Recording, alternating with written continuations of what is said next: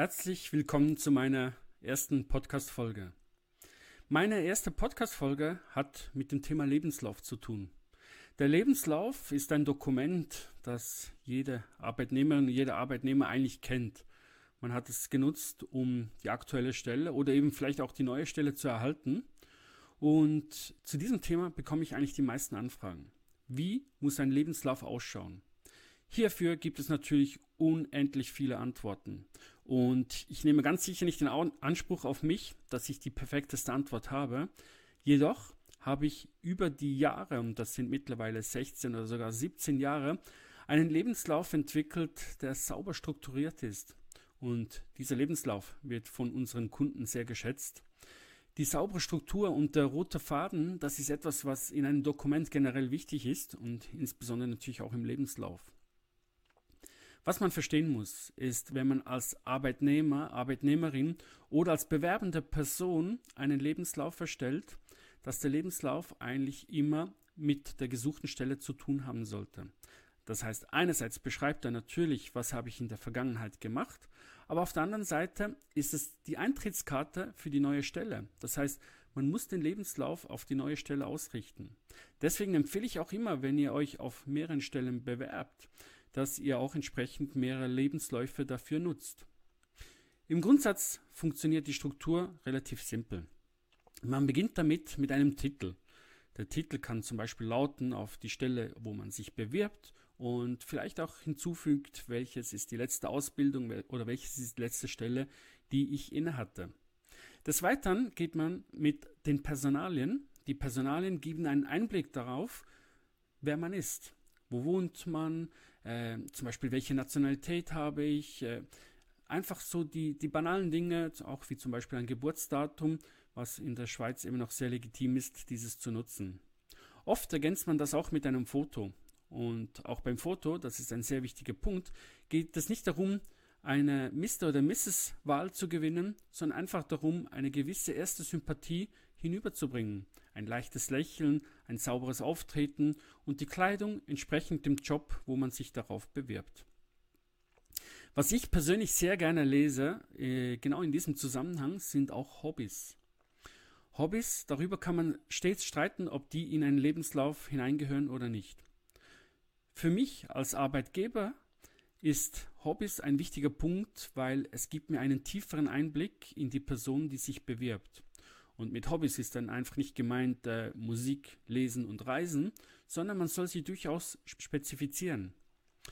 Und diese Spezifikation ist äh, zum Beispiel, ich lese gerne Krimis oder ich mache gerne Städtereisen oder ich spiele Klavier. Solche Dinge sind viel spannender zu lesen als Reisen, Musik oder Lesen, was man leider sehr oft immer noch sieht. Hast du ein spezielles Hobby? Dann teile mir doch das kurz mit, weil das ist immer etwas, was ich sehr spannend finde.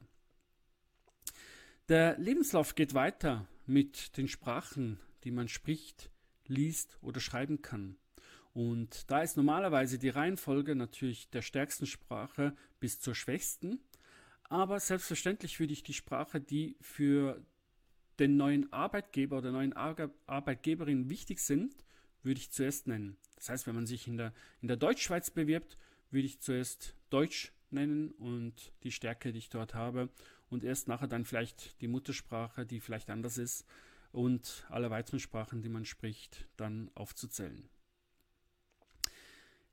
Der Ausbildungsbereich scheint mir auch ein sehr wichtiger Punkt. Und bevor hier große Diskussionen äh, losgetreten werden, ist es klar, dass Ausbildung natürlich ein, ein wichtiger Bestandteil generell ist, aber es ist nicht immer das A und O. Das heißt, wenn man vielleicht ein bestimmtes Papier nicht hat, dann ist das aus meiner Sicht überhaupt kein Weltuntergang.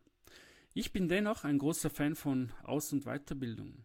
Mal grundsätzlich geht es darum, nicht aufzuzeigen, dass man etwas sehr gut kann, sondern man zeigt auf, dass man einen gewissen Durchhaltewillen hatte, um diese Weiter- oder Ausbildung fertigzustellen.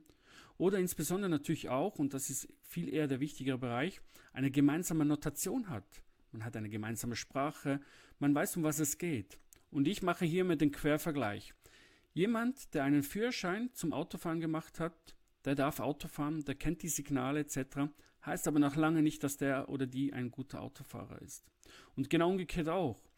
Nur weil jemand keinen Führerschein hat, heißt das nicht, dass die Person nicht gut Auto fahren könnte, aber notabene, und das wissen wir alle, sie darf das natürlich nicht.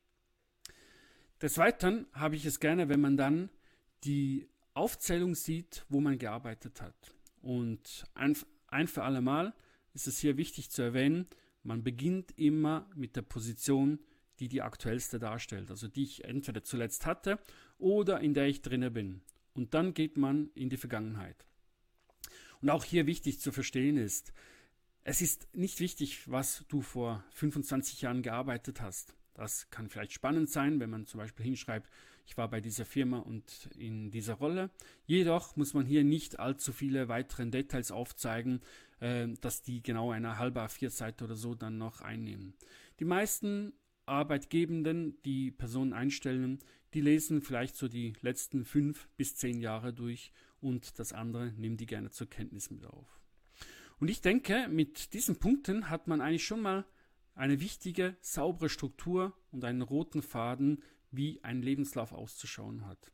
Hast du hierzu weitere Inputs oder Fragen, dann lass es mich gerne wissen. Du findest mich auf LinkedIn oder sehr gerne auch per E-Mail julian.deb.smitty.ch.